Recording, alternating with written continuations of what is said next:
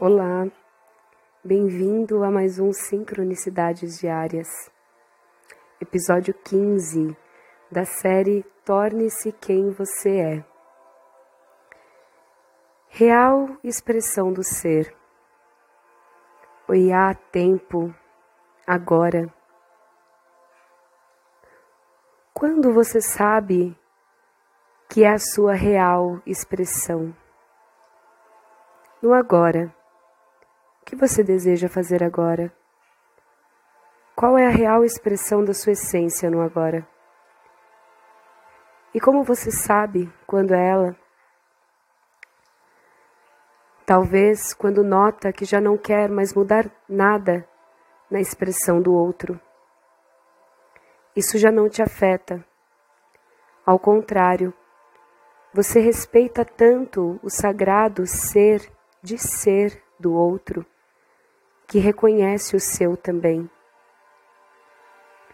E por que queremos tanto que o outro mude? Qual é o problema com a expressão dele? O que isso te afeta? Por que te afeta?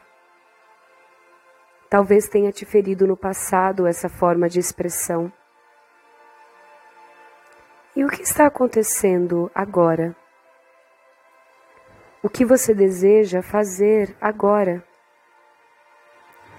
Qual é a sua real expressão no agora? Independente do outro, que neste momento, inclusive, está fazendo sei lá o que. E você? Onde você está? O que você quer? Agora. No agora, você escolhe. Passado e futuro não existem no agora. E o que então você quer fazer agora? Dando continuidade à leitura do livro Torne-se Quem Você É, do Osho, que traz reflexões sobre o texto de Assim Falou Zaratustra, de Nietzsche. Você pode continuar escutando esse áudio e aproveitando as sincronicidades que essa leitura vai lhe trazer, que fará sentido. Ou você pode ir no Spotify acompanhar desde o primeiro episódio. Isso vai depender do que você deseja agora. No episódio anterior, Osho falava sobre o camelo, o leão e a criança. O camelo que diz sim para tudo, o leão que diz o sagrado não, e a criança que também diz sim. Mas é um sim diferente. Sem dúvida, é preciso um sagrado dizer sim. Mas o sagrado dizer sim só pode nascer após um sagrado não. O camelo também diz sim, mas é o sim de um escravo. Ele é incapaz de dizer não. Desta forma, seu sim não significa nada. Estes três símbolos são algo maravilhoso para sempre se ter em mente. Lembre-se de que você está onde o camelo está. Lembre-se de que tem que avançar em direção ao leão. E, sobretudo, lembre-se de que não deve parar no leão.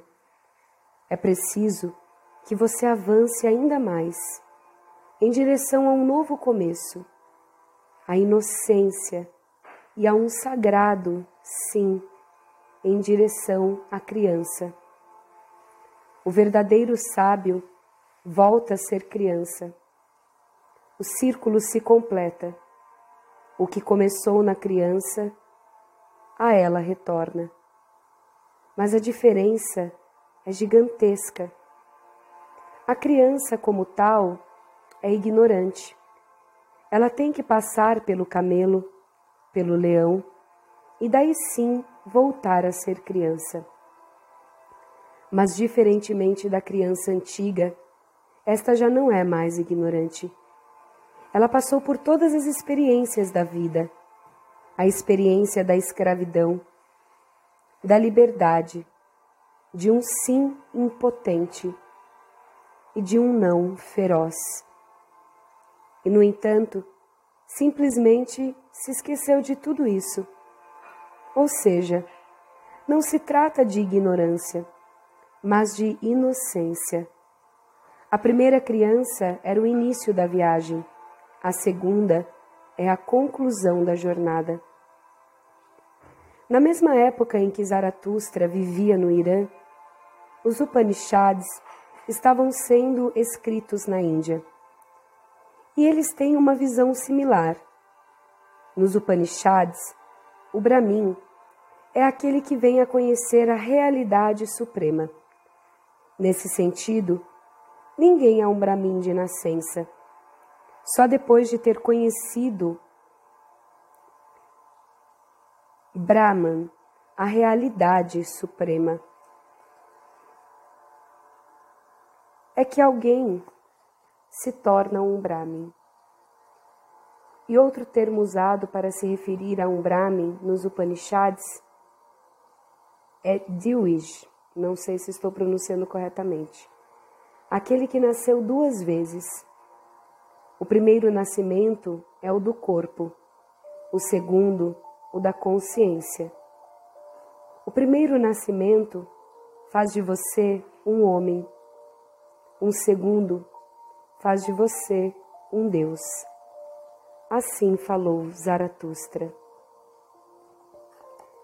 E quando passamos a respeitar toda a nossa história e toda a nossa experiência, tudo que experienciamos que nos trouxe até aqui hoje, que nos traz a possibilidade de mais conhecimento, de mais sabedoria e assim de escolha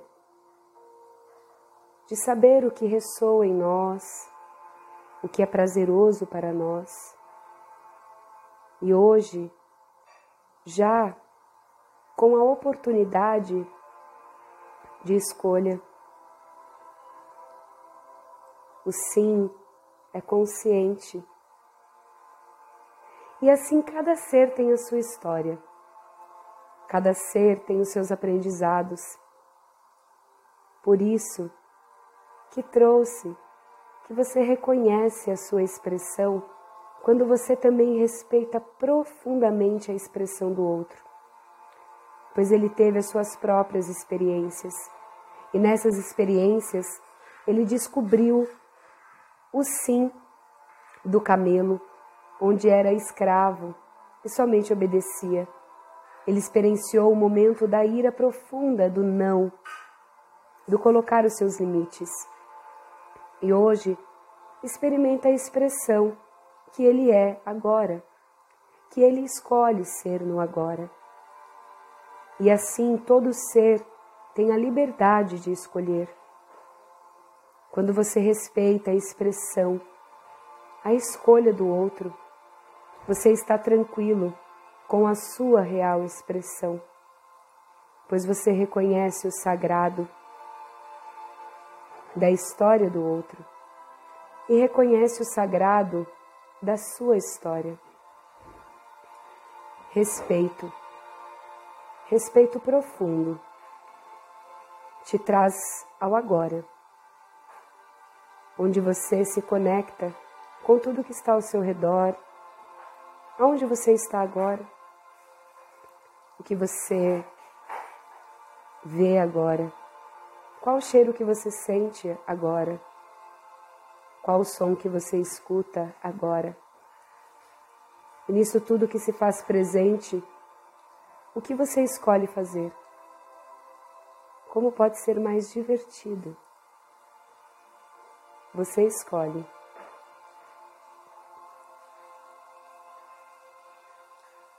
Até o próximo capítulo. Estou Amanda Stocker Guerreiro Cristal Amarelo, Terapeuta Elka.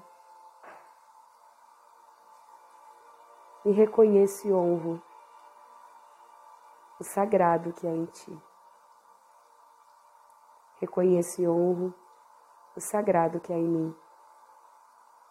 Em Lakesh, eu sou um outro você.